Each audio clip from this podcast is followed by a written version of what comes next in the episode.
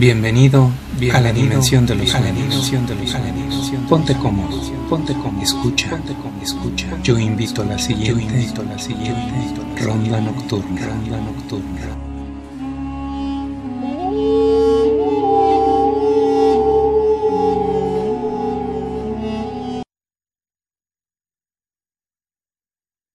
La fiesta de mi mejor amigo. Viendo el viejo reloj de pared en la casa de mi madre. Me di cuenta que ya se acercaba la hora de la fiesta.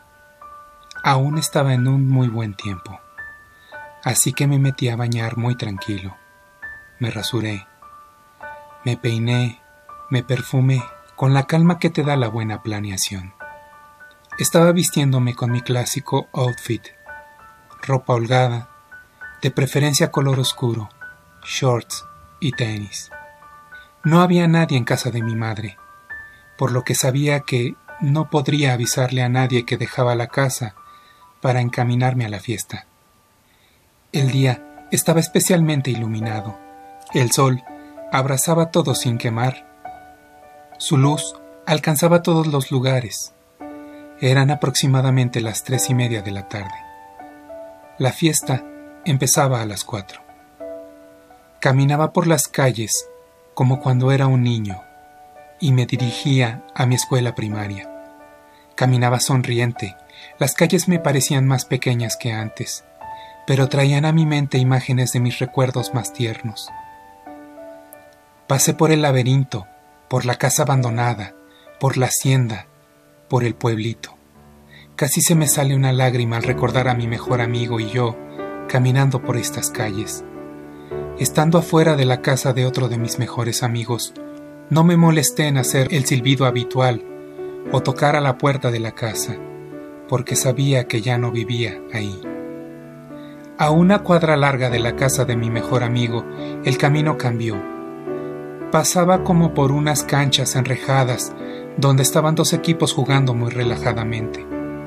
Para mi sorpresa, ambos equipos y las porras estaban formados por amigos de la secundaria. Al pasar, me asombré. Sonreí mucho más. Me sentí muy feliz de que la vida me pusiera exactamente en esta hora, en este día, en este momento. Me dio felicidad verlos a todos, jóvenes, sin enfermedades, radiantes de energía.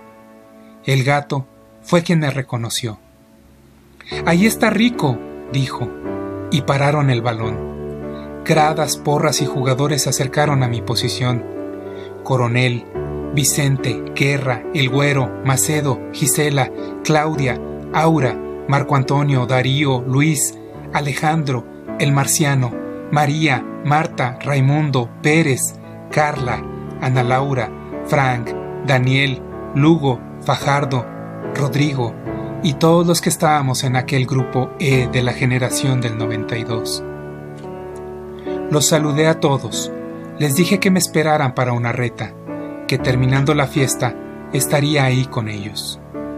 Continué mi camino, llegando cerca de la casa de mi amigo. Me sorprendí porque esta ya era de dos pisos, pero sabía que seguían viviendo ahí. En la calle me fui encontrando amigos de la primaria, el Javas, el Ney, la Jordana, Jacobo, el Perks, Lourdes. Cuando llegué a la puerta, la mamá de mi amigo me recibió. Me pidió que entrara, porque la fiesta estaba por comenzar, que tomara un lugar. En la mesa estaban Paola, la polla, Evelyn, el rataro, el naranjas, el vara, el trompi, Mario, Edith, Ponce, el Maritza y hasta Rocío. Yo me senté de muy buena gana. Todos hablaban de mi amigo. Todos estábamos esperándolo. El pastel estaba en la mesa. Y a mí me pasaban un gorrito de fiesta.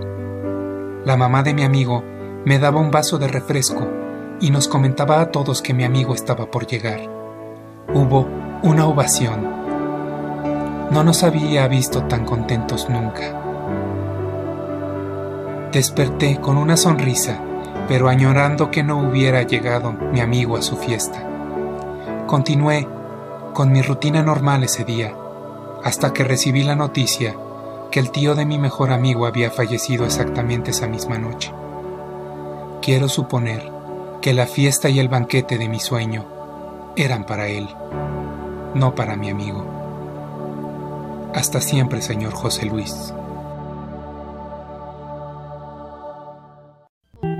Esto fue Ronda Esto fue Ronda Nos vemos en tus sueños. Nos vemos en tus sueños. Nos vemos en tus sueños. Para más historias, búscanos en YouTube como Ronda Nocturna.